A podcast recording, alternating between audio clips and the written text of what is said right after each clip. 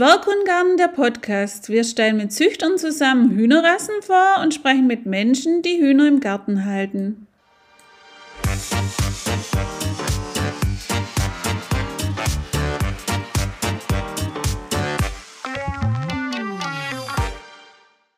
Hallo und herzlich willkommen zum Podcast von Zwerghundgarten.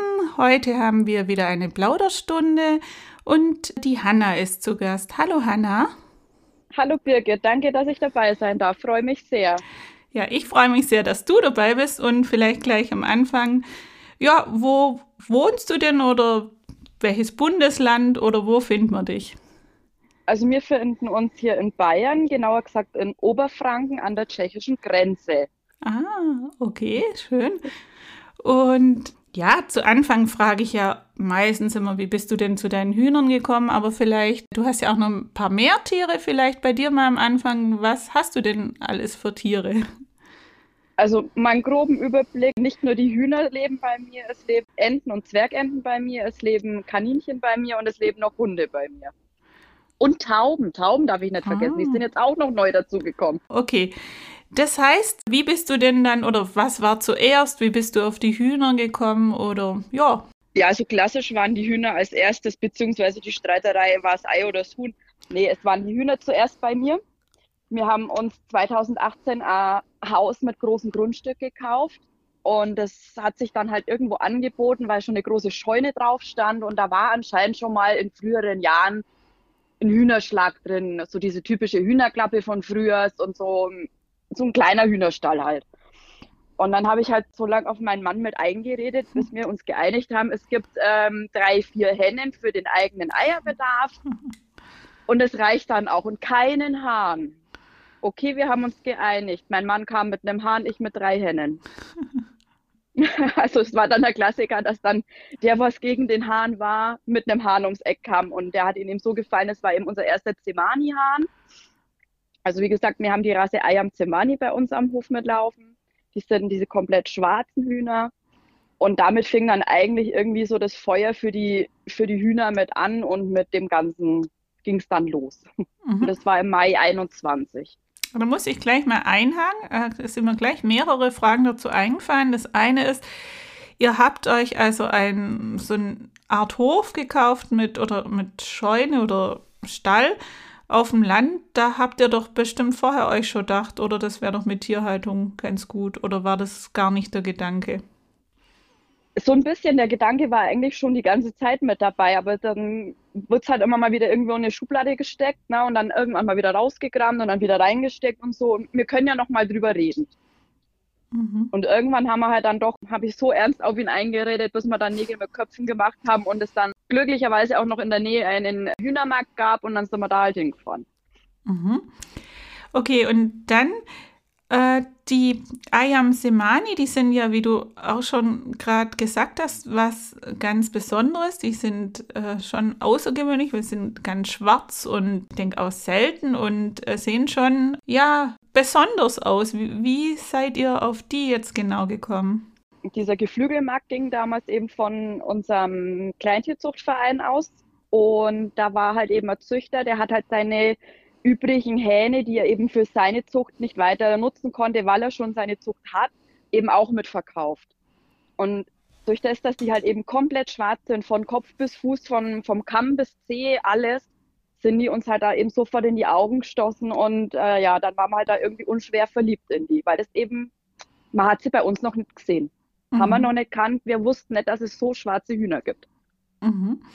Und das heißt, ein Mann, den du zunächst ja erst ein bisschen überreden musstest, der war dann auch gleich Feuer und Flamme. Der war dann auch sofort Feuer und Flamme für die, ja. Okay. Und dann, ja, bevor wir zu den anderen Tieren noch gehen, dann züchtet ihr jetzt auch mit denen oder weil habt ihr Hahn und Hennen oder wie sieht es da aus? Also wir züchten auch direkt die Zemanis. Also wir versuchen es zumindest, uns unsere Zucht so langsam aufzubauen, weil wie du ja selber auch gesagt hast, die sind sehr selten, jetzt nicht so vertreten. Und da ist es natürlich auch schwer, gute Zuchttiere mit ranzubekommen, dass man da sich dann auch selber eine gute Zuchtlinie mit aufbauen kann. Und da sind wir halt jetzt gerade sozusagen im zweiten Jahr dabei, dass wir da uns erweitern können mit den Zimmernis. Mhm. Und da habt ihr dann welche über Kunstbrot oder Naturbrot? Habt ihr euch Nachwuchs rangezogen oder wie sieht das aus? Genau, also über Kunstbrut haben wir uns Jungtiere rangezogen, haben uns Bruteier bestellt von einem Züchter von der Nähe von Stuttgart und dann sind wir auch nochmal zu dem Züchter selber hingefahren letztes Jahr und haben uns nochmal ein paar Tiere von ihm direkt mitgeholt und ja, jetzt versuchen wir halt dieses Jahr dann eben mit diesen Zuchttieren, dass wir da richtig gut durchstarten können. Und dann habe ich gesehen, ihr habt auch deutsche Reichshühner, da habe ich ja schon mal über die Zwerge ein Rasseporträt gemacht und ihr habt da die großen. Genau, da haben wir die großen. In die habe ich mich verliebt sozusagen. Das sind so meine. Habt ihr die gleichzeitig dann geholt oder dann mal ein anderes Mal? Mm, ja, schon ein bisschen Zeit versetzt, aber alles im, also meine Reichshühner hat man sozusagen eher da gehabt, als wie den Zuchtstamm von den Semanis. Die haben wir, glaube ich, im September 22 uns geholt, den Zuchtstamm. Da sind wir auch im Sonderverein mit dabei von den Reichshühnern. Bezirk Bayern. Und ja, mhm. da waren wir jetzt auch gut dabei. Das heißt also, ursprünglich mal kam der Hof, dann habt ihr gedacht, ein paar Hühner, da der Stall schon da ist. Drei oder genau. vier Hühner und jetzt habt ihr gleich zwei Zuchtstämme und dann habt ihr äh, von beiden ja dann Nachwuchs gehabt und dann habt ihr wahrscheinlich genau. recht viele Küken dieses Jahr oder auch schon letztes Jahr gehabt. Letztes Jahr ja doch. Also wir sind da mit dem, mit dem Wunsch für ein paar Hühnchen zur Eigenversorgung, sind wir dann binnen kürzester Zeit richtig in die Zucht eingestiegen und haben da richtig Vollgas sozusagen gegeben mit Herzblut bei der Sache. Und dann seid ihr also in Verein eingetreten, wahrscheinlich dann gleich am Anfang oder wie war das? Ja, genau. Und zwar es ist ja so, dass man in Deutschland die Hühner ja impfen muss, regelmäßig gegen Newcastle. Mhm. Und daher sind wir dann eben äh, auf die Suche gegangen, wo wir denn dann unsere drei neuen Hühnchen impfen könnten. Und dann sind wir natürlich wieder zu dem Verein zurückgegangen, der wo da diesen Geflügelverkauf eben auch veranstaltet hatte. Und dann sind wir da eben mit eingetreten. Und das war auch schon ganz lustig, weil da haben wir ja auch schon, hat sie uns so angeschaut und haben sie so und so mitgekriegt, dass wir halt dann gleich gesagt haben, nee, wir wollen eigentlich nur Hennen und dann gehen wir doch mit einem Hahn und, und, und Hennen heim. Haben sie auch gesagt, nein, also ihr, ihr werdet züchten. Bei euch, mhm. ihr werdet züchten anfangen. Das wurde uns damals schon prophezeit und ja, jetzt stehen wir da und machen es halt wirklich. Aber ausgestellt habt ihr dann noch nicht, oder? Doch, haben wir auch. Auch schon. Wir okay. haben im, ja, volles Programm. Wir haben auch gleich im September 22, wo wir meinen Stamm Reichshühner bekommen haben, die haben wir dann gleich im Verein mit ausgestellt auf der Lokalschau. Und natürlich letztes Jahr dann direkt Oktober auch unsere, unsere ersten Nachzuchten von unseren Zuchtstämmen ausgestellt. Ja, und jetzt sind die neuen Zuchtstämme schon wieder zusammengestellt für eben dieses Jahr, mhm. wo schon fleißig losgeht. Okay, und wie sind denn da eure beiden Hühnerrassen vom Verhalten her? Ich, also von den Zwergreichshühnern, da war ich davor, habe ich mir das gar nicht so vorgestellt, aber die waren ganz relativ zahm und entspannt. Und wie sind da eure beiden Rassen? Also die großen Reichshühner sind vom Verhalten her genauso wie die Zwerge. Die sind auch total ruhig und entspannt und gechillt und jetzt nicht schreckhaft oder fluchtmäßig unterwegs. Sehr angenehme Zeitgenossen, da kann man wirklich sich auch mit hinsetzen und sie mit aus der Hand füttern, die kommen dann all her. Und das Gleiche ist auch bei den Zemanis. Also da sage ich immer liebevoll meine Follower, weil die laufen einem hinterher manchmal wie bei einem Hund, der bei Fuß dann hinter einem hinterher dappelt, in der Hoffnung, es fällt irgendwo noch ein Goodie runter und man kann irgendwas abstauben. Die mhm. verfolgen mich ja frühst, wenn ich meine Futterrunde mache, verfolgen die mich ja immer in der Hoffnung, dass sie mal in den Eimer schnell mit reinpicken können. Mhm. Jetzt hast du gerade einen Hund erwähnt, du hast auch vorhin gesagt, du hast ein paar Hunde. Sind die mit den Hühnern zusammen draußen? Geht es gut oder ähm, müsst ihr da aufpassen? Nee, die sind mit den Hühnern leider nicht zusammen, weil es sind in jedem der Hunde steckt wegen eine Jagdhunderasse drin und die Hunde sind schon älter gewesen, sage ich jetzt mal. Also die sind alle vier, fünf, sechs, sieben so in dem Schnitt. Und die Hühner kamen danach erst und das mit Jagdhunden sozusagen in der Rasse drin, das, wir haben es nicht rausgekriegt, dass sie, mhm. dass sie sehr angehen würden. Mhm. Vielleicht ist es auch ein bisschen schwieriger, wenn es mehrere Hunde sind und äh, ja, ja, das ist ja dann. Und das heißt, sind dann eure Hühner, die laufen dann nicht frei im Garten rum, die sind dann im Gehege oder wie habt ihr die untergebracht? Genau, die haben Volieren. Da gibt es ja diese Drahtgestell-Volieren überall im Internet zum Kaufen. Die haben wir uns Mhm. angeschafft. Dann hast die da halt auch vor Fuchs und Marder, was man halt da so am, am Land auch noch alles in Abendsstunden oder so draußen rumläuft, dass sie da halt eben gesichert sind. Mhm. Und diese, ja, die, also ich denke, ich weiß, welche Volieren du da meinst. Die sind also auch marderbisssicher. Ne, also da haben wir schon nachgeholfen bei denen, weil so wie es zu kaufen kriegst, ist der Draht einfach, wie sage ich denn, nicht beißfest. Mhm, Ne? Da muss mhm. man ja einen stärkeren Draht nehmen. Mhm. Das haben wir dann natürlich besser verdrahtet und im Boden auch mit verankert, dass das auch nicht abhebt, wenn da mal ein wenig Sturm weht oder so, ne? Mhm. Oder dass halt auch keiner sich drunter durchbuddeln kann. Mhm. Okay, und bei den Zwergreichshühnern fand ich das jetzt so besonders schön. Da hat der Züchter von einer Glucke erzählt oder hat schon mehrfach die Erfahrung gemacht, dass die wirklich monatelang führen. Wie ist das bei, bei deinen Hühnern? Also es hat letztes Jahr mal eine Henne angefangen zu glucken, dann meinte sich eine zweite dazugesellen zu wollen, aber sie haben es leider nicht Oh, durchgezogen. okay. Also es war leider dann auch jedes Mal dann irgendwie ein Ei der Matsch drin gelegen. Und ich habe sie dann halt einfach auf die klassische Art und Weise entgluckt, jeden Früh wieder aus dem Nest rausgeschmissen und sie halt dann auch einen Stallzug gemacht und dass sie halt dann nimmer an das Nest rankommen sind, damit sie einfach aufgehört haben. Mhm. Und das ging dann aber auch relativ gut und schnell. Also das war innerhalb von drei Tagen war das dann gegessen und dann haben sie auch komplett aufgehört. Mhm. Vielleicht sind da die Zwerge dann noch gluckiger oder ist ja oft so, dass die Zwerghundrassen dann noch ein bisschen brutwilliger sind. Und wie sieht es mit den Semanis aus? Neigen die überhaupt zur Brutlust? Ja, doch. Also die sind auch eigentlich ganz gute Brüterinnen und führen auch sehr gut. Aber es hat bis jetzt bei unseren Tieren auch noch keine gebrütet. Also irgendwie haben wir da nicht so die Naturbrutdamen, sag ich mal, erwischt. Mhm. Und dann habt ihr ja noch Enten, hast du ja erzählt, oder zwei verschiedene Entenrassen habe ich auch Genau. gesehen.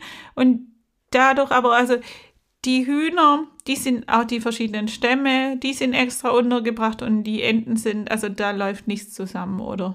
Da läuft nichts zusammen, nee. Die sind alle separat. Das ist halt dann auch wirklich, wenn man die Nachzucht hat, dass man auch wirklich sagt, okay, das kommt von dem Stamm und das kommt von dem Stamm, dass man sich da halt gleich auskennt und zuordnen kann. Mhm. Jetzt habe ich gedacht, vielleicht interessiert die Hörer das doch auch ein bisschen mit den Enten.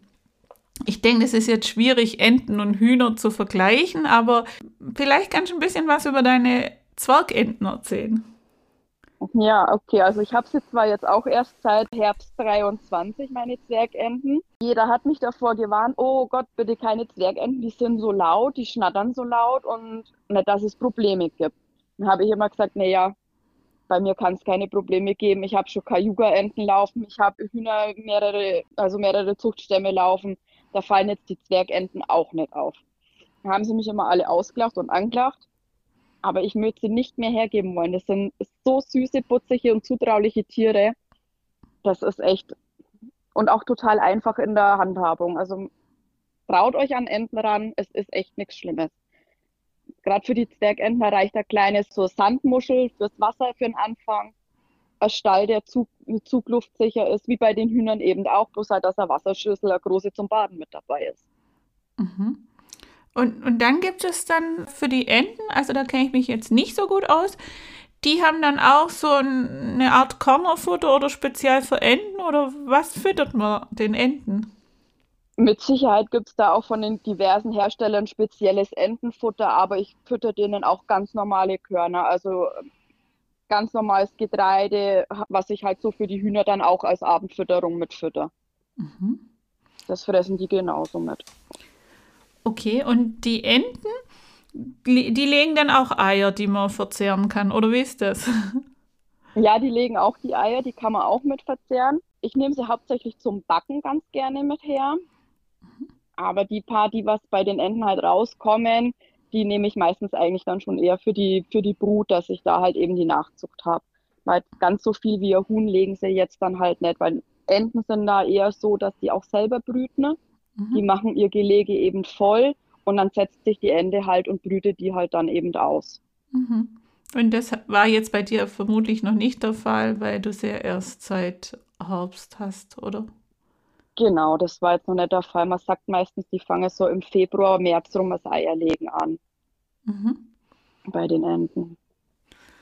Okay, fand ich jetzt auch ganz interessant. Okay, also dann, gut. Also, dann, ich hoffe, ich konnte da irgendwas erzählen ja. Enten, weil wie gesagt, so lange habe ich sie ja selber jetzt auch noch nicht. Wenn was falsch ist, werden wir schon bestimmt Kommentare dazu kriegen und Berichtigungen. Ja, und die hast du auch irgendwo gesehen und oder über eine Ausstellung oder über einen Verein genau. oder? Über die Ausstellung und auch bei uns im Verein sind schon ein paar Leute gewesen, die haben Zwergenten gehabt und dann, ja. Wie ist denn das? Hat halt das Herz zugeschlagen wieder mal. Wie ist denn das bei Enten? Also bei Hühner ist es ja so, da sucht man ja ständig, also Rasse, Huhn, Züchter, da dadurch, also also klar, es gibt Hühnerrassen, die sind seltener und andere, die sind häufiger, aber dadurch, dass es eben oft in verschiedenen, meistens in vielen verschiedenen Farbschlägen gibt, sind immer irgendwelche, mindest, zumindest Farbschläge, die in Gefahr sind und wo man dringend Züchter benötigt. Wie ist das? Ist es bei Enten wahrscheinlich genauso, oder? Ich denke schon, dass das bei Enten auch so sein wird. Die stehen ja auch genauso mit verschiedenen Rassen auf der roten Liste wie bei den Hühnern auch. Mhm. Mhm. Ja gut, nee, ich fand es jetzt mal ganz interessant. Okay, also jetzt wissen wir, du hast zwei verschiedene Hühnerrassen, du hast zwei verschiedene Entenrassen, du hast noch ein paar äh, Hunde. Habe ich jetzt noch was vergessen? Kaninchen hätte ich noch ah, und Tauben hat mein Mann jetzt auch. Ah, ja, stimmt. okay, gut. Also, äh, wie seid ihr denn dann da? Ja, ich nehme an, ihr arbeitet auch noch beide oder? Ja, na klar. okay, wie, wie, wie klappt das dann mit dem Aufwand? Was kann ich mir da vorstellen? Also der Aufwand an sich ist früh maximal eine Stunde. Selbst jetzt im Winter mit den ganzen gefrorenen Tränken, wenn man die austauscht. Und abend halt alle zusperren und noch einmal schauen, dass das Wasser passt. Vielleicht abends eine halbe Stunde. Mhm. Also wenn man es hochrechnet am Tag eineinhalb Stunden, jetzt nur rein die Versorgung, da ist jetzt das Misten aber noch nicht mitgerechnet. Das kommt dann noch extra dazu. Mhm. Und ihr zwei macht es dann zusammen, oder? Das machen wir zusammen, genau. Da teilen wir es uns auf. Mein Mann arbeitet Schicht und dann je nachdem, wie er die Schicht hat, teilen wir uns die Arbeit mit früh und abends dann auf. Und meistens, wenn wir dann beide frei haben, dann gehen wir durch und misten zusammen aus und machen das dann. Mhm. Im Gemeinschaftlichen. Und wie sieht es dann mit Urlaub aus? Wart ihr überhaupt dann schon Urlaub, seit ihr die Tiere habt? Ja, doch. Wir waren auch mal so ein Kurztrip in Berlin zum Beispiel. Aber es ist dann doch eine Sache, eine Herausforderung, eine Urlaubsvertretung zu finden, wo sich dann um das alles mit kümmert. Mhm. Das denke ich, weil es dann auch so viele verschiedene Tiere sind und ja, und dann gibt es doch viel das man beachten muss. Das sind natürlich die, die ihre Tiere im Verein haben. Da ist es dann leichter, dann können die sich eher mal abwechseln. Dann, also wenn man da eine Parzelle hat, dann sagt der eine, machst du. Ja. Ich bin die zwei Wochen weg und ich mache dann deine, wenn du die zwei Wochen weg bist. Das ist natürlich dann ein bisschen. Das ist einfacher. mit Sicherheit einfacher, ja. Also Urlaubsvertretung ist dann nicht ganz so einfach. Das ist verständlich, ist ja auch ein großer Aufwand, das geht uns auch so. Da muss man dann erstmal jemand finden. Und aber anderweitig habt ihr ja schon sehr viel Hilfe bekommen, wenn ich das richtig verstanden habe. Oder was hast du da für Erfahrungen mit dem Verein gemacht? Ja, also ich kann es jedem wärmstens ans Herz legen, sich in einem Ortsverein anzuschließen. Mit Sicherheit hat jeder Ort oder Nachbarort einen Kleintierzuchtverein oder einen Geflügelzuchtverein, da gibt es ja verschiedene Namen dafür. Erstens einmal, man wird unterstützt bei Fragen, wenn man irgendwelche Krankheiten zum Beispiel im Stall hat oder so oder Hilfe braucht oder allgemein schon der Stallaufbau, wie man das richtet. Die Impfungen werden meistens über die Vereine organisiert und ausgegeben, was ja eben die Pflicht ist, weil ein kleiner Hühnerhalter mit drei, vier, fünf Hühnern, wenn der zum Tierarzt fährt, die Dosis ist auf 1000 Tiere ausgelegt. Mhm. Ne? Also dann wird das natürlich auch in der Relation eine ganz schöne kostspielige Sache. Dann werden natürlich auch äh, mehrere Veranstaltungen in den meisten Vereinen angeboten, wo man dann natürlich auch andere Züchter trifft, sei es jetzt mal die Ausstellungen außen vor, sondern bei uns zum Beispiel gibt es ja auch regelmäßig immer einen Taubenmarkt. Das ist so eine Verlosungsveranstaltung, wo man halt was gewinnen kann.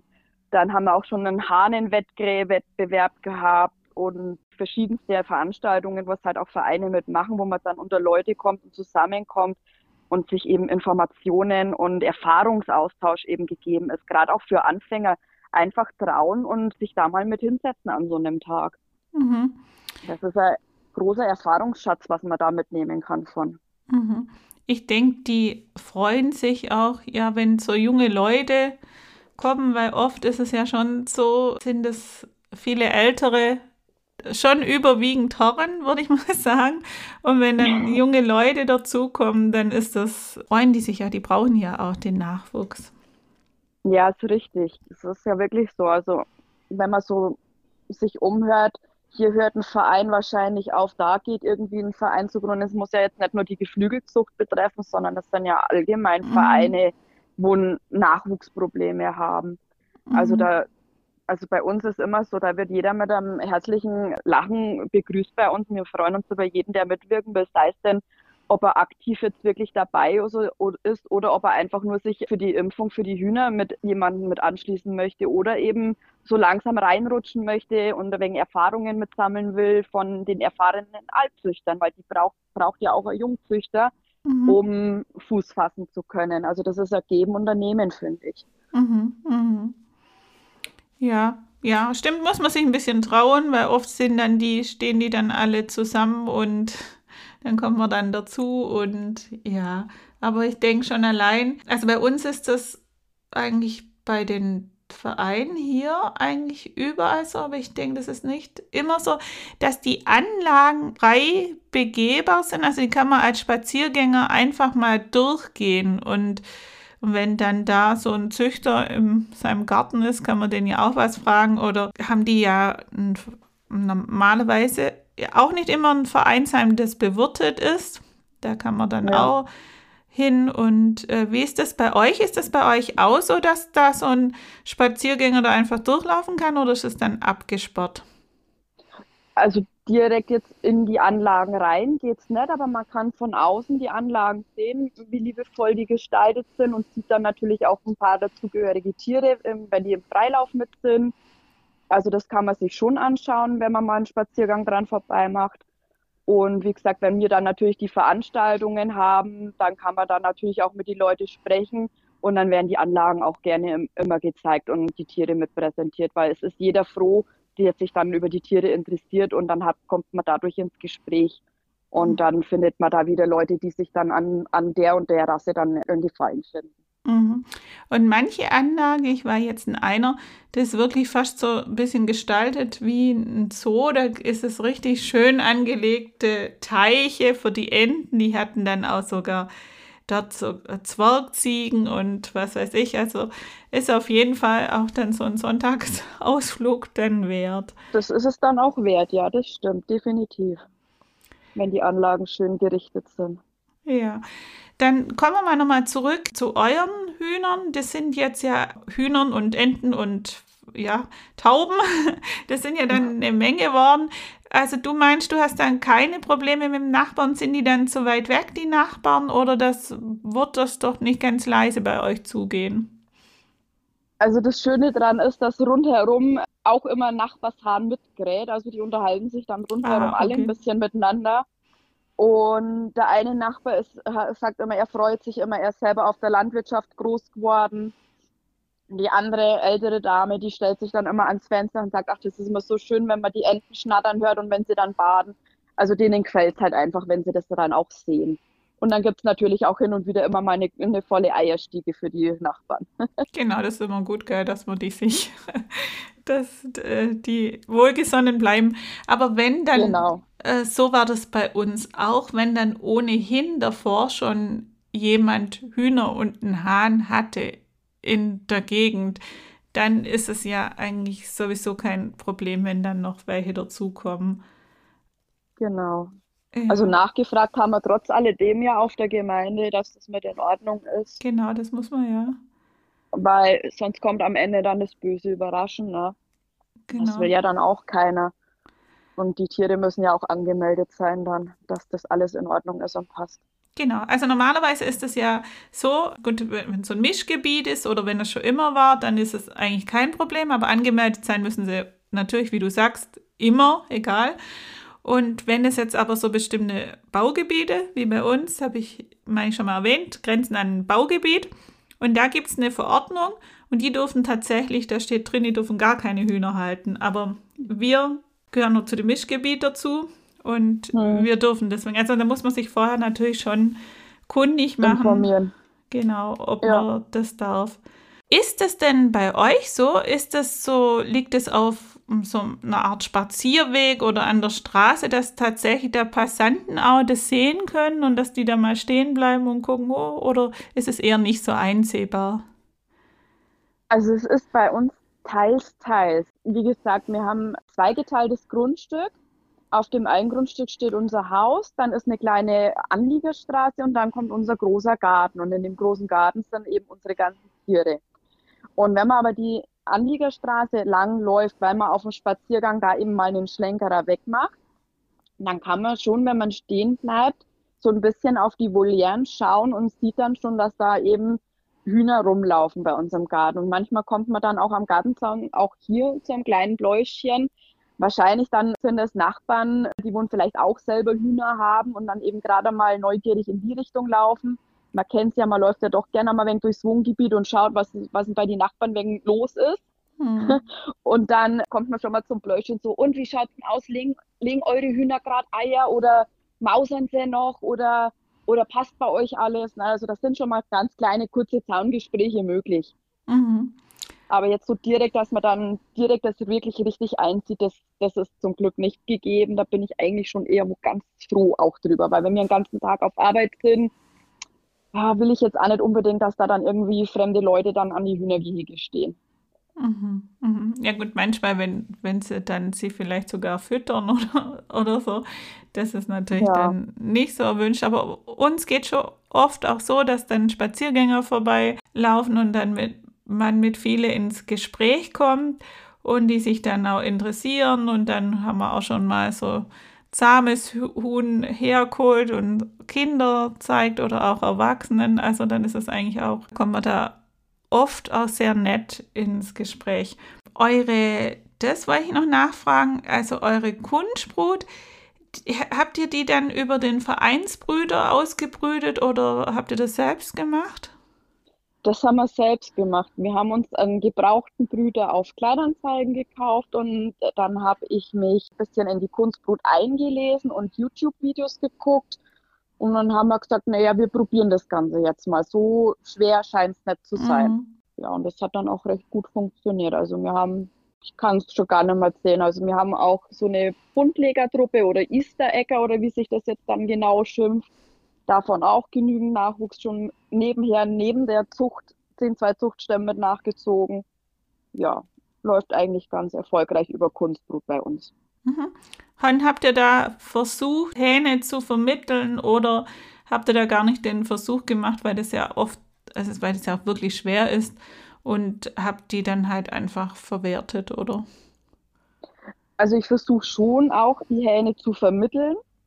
Was jetzt teilweise bei den Easter Eggern leichter ist, weil ja die wieder diese bunten Eierfarben mit mhm. mhm. ver vererben. Und dann bei den Zemanis ist es ein bisschen schwieriger. Klar schauen sie schön aus, aber die Verwertung ist halt, die haben halt auch ein komplett schwarzes Fleisch. Mhm. Und das muss man halt dann, wenn man sie wirklich schlachtet und auf dem Teller dann essen möchte, das schwarze Fleisch, das muss man halt dann auch sage ich mal, sich rantraut. Das ist halt was anderes als wie das gewohnte Hähnchenschenkelfleisch, was man dann vor sich liegen hat, wenn es halt dann auf einmal schwarz ist. Aber vom Geschmack her ist es gleich oder könnt ihr das dann selbst gar nicht essen? Also geschmacklich habe ich jetzt oder mein Mann auch keinen, keinen weiteren Unterschied nicht gehabt, dass das schwarze Fleisch jetzt anders wäre. Wir essen sie auch selber, also das ist kein Problem. Mhm. Und habt ihr die se selbst geschlachtet oder habt ihr da vom Verein Hilfe gekriegt oder wie lief das? Also ganz am Anfang haben wir uns das vom Verein auch mit zeigen lassen. Das ist auch wieder so ein Pluspunkt vom Verein her, dass man sich damit anschließt, weil man da eben auch zum Thema Schlachten jemanden an der Seite hat, der wo einen das mit zeigt und mit an, anweisen kann. Wir machen dann auch manchmal im Verein zusammen einen Schlachttag, wo man dann jeder seine Hähne mitbringen kann und dann wird gemeinschaftlich das geschlachtet und verwertet. Oder mittlerweile ist es auch so, dass wir sagen, wir, wir sind dann auch zu Hause und schlachten dann halt mal zwei, drei Hähne selber, wenn wir nicht mehr gerade haben zum Schlachten. Mhm, mhm. Und sonst von der Haltung her hast du ja die Stämme getrennt. Also ist jetzt nirgends bei dir, dass da mehrere Hähne zusammenlaufen? Nee, es sind alle getrennt. Ich habe die alle rein getrennt, weil da ist der Zimani-Hahn zum Beispiel ein bisschen sehr aggressiv gegenüber den anderen Hähnen, mhm. weil der halt eben seine Hähnen komplett verteidigt, dass da kein anderer rangeht. Also mhm. zumindest bei mir ist es so. Wie es kann sein, dass es woanders besser läuft mit mehreren Hähnen untereinander, aber ich musste da leider wirklich getrennt halten. Mhm. Aber zu euch sind eure Hähne freundlich oder? Ja, zu uns sind sie komplett freundlich. Also da, man kann sie auf den Arm nehmen, es ist überhaupt kein Problem. Die haben auch den nötigen Respekt, dass sie dann von, von einem wegweichen und gehen bei uns nicht auf Krawall oder auf Angriff über. Mhm. Und wie ist denn das bei euren Hühner so? Jetzt sprechen wir im Winter miteinander, sehr kalte Temperaturen, Schnee. Wie kommen die damit zurecht? Also damit kommen sie eigentlich sehr gut zurecht.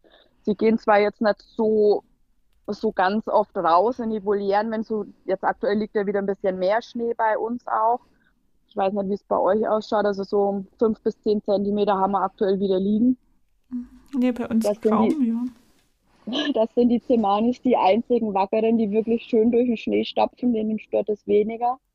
Die oh. anderen sind eher so Stubenhocker oder die gehen nur raus, wenn ich ihnen dann einen Schneeweg wegräume und ein bisschen mit Asche oder Erde überstreue, dass es ein bisschen abgedunkelt wird wieder. Dann gehen sie aber auch nur auf das freigeräumte Fleckchen und das war's dann. Aber sie kommen auch super mit den Temperaturen zurecht. Es ist halt wichtig, dass sie einen zugluftfreien Stall haben dass der auch vor Feuchtigkeit eben geschützt ist und dass da halt dann keine, keine Feuchtigkeit im Stall mit entstehen kann, dass der halt dann aber auch trotz alledem eine gute Belüftung mit hat. Mhm, mhm. Ja, genau, das empfehlen dann alle und ich habe auch den Eindruck, dass sie eigentlich mit, auch unsere Hühner mit kalten Temperaturen gut zurechtkommen. Schnee ja. ist es so, gehen sie raus, wenn sie ein bisschen Gras immer mal wieder dazwischen sehen oder natürlich über die den frei gebahnten Weg, aber sonst ja. versuchen sie den Schnee schon zu vermeiden. Also, dass da die Zemani da, da tapfer durch den Schnee laufen.